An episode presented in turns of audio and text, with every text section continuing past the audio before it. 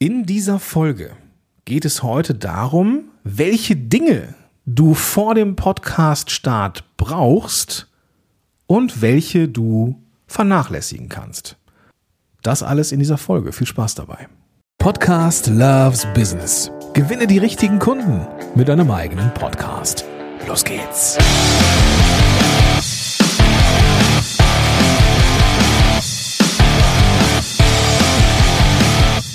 Hi, willkommen in dieser Folge. Mein Name ist Gordon Schönwelder und ich unterstütze Selbstständige dabei, mit einem eigenen Podcast die richtigen Kunden und Kundinnen zu finden. Weil ich den Leuten eben helfe, einen Podcast zu starten, ist es schon so, dass es gewisse grundlegende Dinge geben sollte aus meiner Sicht, die man braucht, bevor man einen Podcast startet. Und wenngleich man natürlich, und das ist ganz wichtig, egal was ich dir gleich erzähle, man kann natürlich immer, immer, immer, immer einen Podcast starten, aber ich empfehle, zwei konkrete Dinge vorher umzusetzen, ähm, über die ich auch gleich sprechen werde, aber natürlich auch die Dinge äh, mit dir zu teilen, die man nicht zwangsläufig braucht, um einen Podcast in die Welt zu bringen. Fangen wir an mit dem ersten Punkt. Du brauchst vor dem Start deines Podcasts einen Blog und oder eine Website. Tja, das ist mal eine vollmundige Aussage, das gebe ich zu. Aber warum überhaupt jetzt ein Blog, bevor man den Podcast starten sollte? Immerhin, Content ist Content, ja, es ist beides Content Marketing. Und warum sollte man, der normal ist in der Welt, irgendwie vorher einen Blog haben oder sowas? Das Ding ist, zum einen gibt es einen Unterschied zwischen Blog und Website. Ich glaube, dass man beides braucht. Ähm, eine, eine Website ist ja die, die Präsenz im Netz, wenn du so möchtest, mit, dein, mit deiner URL, deine Domain. Ähm, podcast-helden.de ist meine Website und darin gibt es einen Blog mit verschiedenen Themen rund um das Thema Podcast. Und aus meiner Sicht, wenn man einen Podcast fürs Business starten möchte, macht es durchaus Sinn, im Vorfeld eben eine Website mindestens zu haben, vielleicht sogar einen Blog. Denn zum einen ist das Problem beim Audio ja, dass da nichts zum Klicken ist. Also während bei Social Media an jeder Ecke irgendwie ein Link platziert werden kann, bei YouTube ein Link platziert werden kann, auf deiner eigenen Webseite es Buttons oder Pop-ups geben kann, ist es ja beim Podcast nicht so. Die Leute hören beispielsweise irgendwie im unterwegs einen Podcast, sind irgendwie im Park unterwegs, dann springt dann keiner raus und sagt, hey, hier, kannst du mal eben unterschreiben, um dich auf eine E-Mail-Liste zu bringen. Das ist ja beim Podcast nicht so. Und wenn wir als Unternehmerin oder Unternehmer einen Podcast starten wollen, dann wollen wir auch damit Kunden gewinnen. Und die müssen ja irgendwo unsere Produkte, Dienstleistungen und mehr über unsere Arbeit sehen können und auch eine Möglichkeit haben, sich irgendwo einzutragen. Und deswegen macht es schon Sinn, aus meiner Sicht, eine Website im Vorfeld zu haben, damit man eben als Podcast-Hörer oder Hörerin auf diese Website von dir gehen kann, um dann da irgendwas zu tun, was auch immer es ist. Sich irgendwo irgendwas einzutragen, sich ein Webinar anzuschauen, irgendetwas zu buchen, was auch immer. Aber es gibt noch einen weiteren Punkt, warum ich das cool finde, wenn man schon eine Website oder einen Blog hat, nämlich der Punkt SEO. Suchmaschinenoptimierung ist ein Thema und wird in Zukunft immer wichtiger werden. Das heißt, wir dürfen überlegen, welche Themen sind für uns und unsere Zielgruppe wichtig.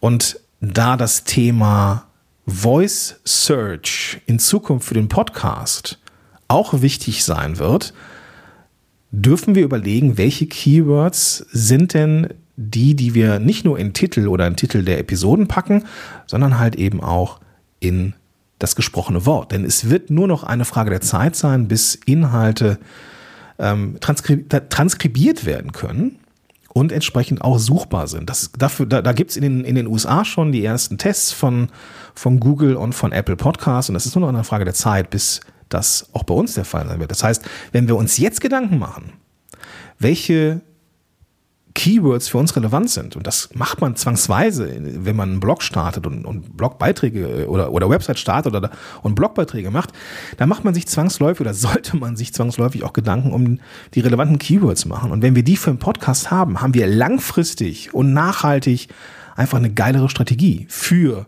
Podcast SEO. Das heißt, wenn ich mir im Vorfeld zum Blogstart Gedanken mache, welche Keywords sind relevant, dann habe ich die für einen Podcast schon und muss dann ja Inhalte nicht nochmal neu einsprechen oder sowas, wenn das in ein paar relevant ist. Ja, prinzipiell ist aber Podcast SEO jetzt schon relevant, weil ja Titel und Titel von Episoden durchaus auch für Google interessant sind. Wenn ich einen Blog starte, dann ist der versteckt zwischen sehr, sehr vielen anderen Blogs da draußen. Es gibt, das ist zumindest eine Zahl, die ich gesehen habe, circa 500 Millionen Blogs da draußen bei 1,7 Milliarden Webseiten. Und es gibt im Vergleich dazu nur eine geringe Zahl an Podcasts, nämlich etwas über zwei Millionen weltweit. Das heißt, die Wahrscheinlichkeit, dass ich mit meinem Podcast, der vielleicht nicht so gut positioniert ist, da komme ich gleich zu, gefunden werde, ist relativ groß. Wenn ich aber mit einem Blog draußen bin, kann ich mit meinem Blog relativ einfach äh, durch ein paar Blogbeiträge zum Beispiel herausfinden, ist mein Thema relevant? Reagieren Menschen darauf ins, äh, in, in, in, äh, in Social Media? Und ich investiere nicht mehr als ein bisschen Zeit und ein paar Blogbeiträge, um zu sehen, ob mein Thema funktioniert, ob es irgendeine Art von Traktion gibt. Und bevor ich mich auf das Abenteuer Podcast einlasse, wo ich mich ähm, ja, wo ich ja schon mich einarbeiten muss in der Regel, in Technik, in meine Stimme, in, in, in, in eine, in eine Launch-Strategie und so weiter und so fort, macht es schon Sinn herauszufinden, macht mein Thema draußen überhaupt irgendjemand neugierig auf mehr? Und das könnte man mit einem Podcast herausfinden. Aus meiner Sicht hat man da mit einem Blog und einer Website einfach mehr Chancen. Der nächste Punkt ist das Commitment. Ich glaube, dass das Wort Commitment ein beschissenes Wort ist, weil ich nie weiß, wie ich es schreibe.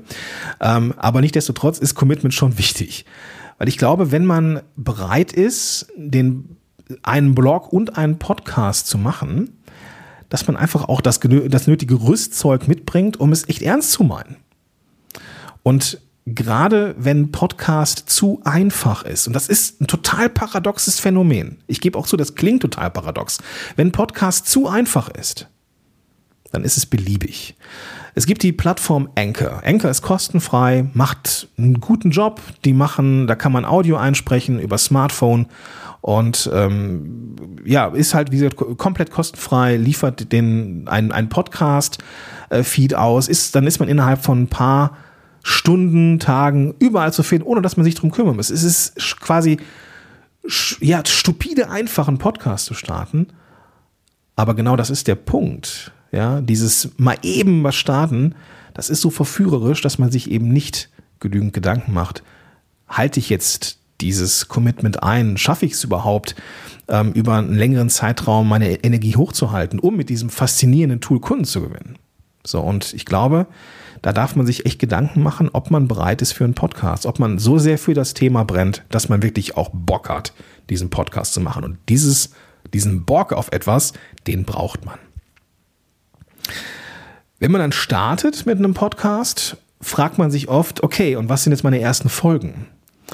Und da ist es schon so, dass man natürlich mit einem bestehenden Blog, in dem ich schon meine Inhalte reingeschrieben habe, ja, durchaus eine Fundgrube habe für erste Folgen. Nämlich Folgen, die schon als Blogbeitrag da sind und die ich dann eigentlich nur noch ein bisschen aufbereiten muss für Audio. Und im schlimmsten Fall lese ich die ein. Aber naja, im besten Fall mache ich mir ein paar Stichworte aus diesem Blogbeitrag und kann dann entsprechend relativ schnell eine Folge machen. Das heißt, die, die Einstiegshürde für den Podcast an sich ist viel niedriger, weil ich ja schon Inhalte habe, die ich dann für den Podcast eben auch nutzen kann.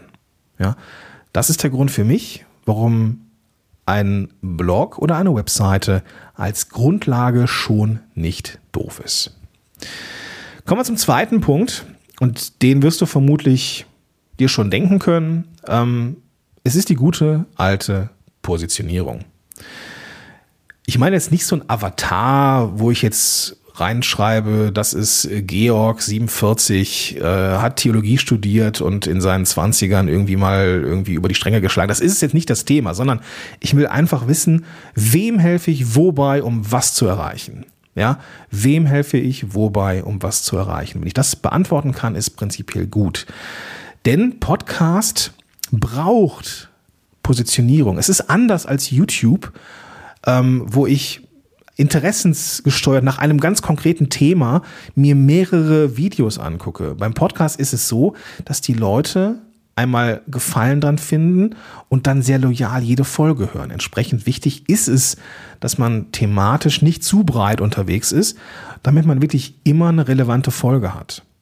So, und da braucht es entweder eine thematische oder eine demografische Nische. Das heißt, äh, Nische. Das heißt, dass ich entweder ähm, mein Thema ein bisschen nischig mache oder die, die Demografie nischig mache. Also wenn ich sage, ich helfe allen Menschen dabei, glücklich zu werden, dann ist das weder thematisch noch demografisch irgendwie zugeschnitten. Wenn ich aber sage, ich helfe Alleinerziehenden mit zwei Kindern dabei, glücklich zu werden, ist das demografische nischig und das Thema groß. Ja? Und genauso wäre es eben auch andersrum. Wichtig ist, dass du eines dieser beiden Dinge, entweder das Thema oder die Person irgendwie einengst. Das ist, und das, das führt dann einfach zum nächsten Punkt, nämlich dass der Podcast in der Vermarktung viel, viel einfacher ist. Denn du weißt, wo die Leute zu finden sind, du weißt, ähm, was die Schmerzpunkte sind. Du weißt über diese Schmerzpunkte und über SEO auch, wie du deinen Redaktionsplan füllst und so weiter und so fort. Außerdem weißt du, wo diese Zielgruppe in Social Media unterwegs ist. Ja, du weißt, in welchen Gruppen die sind.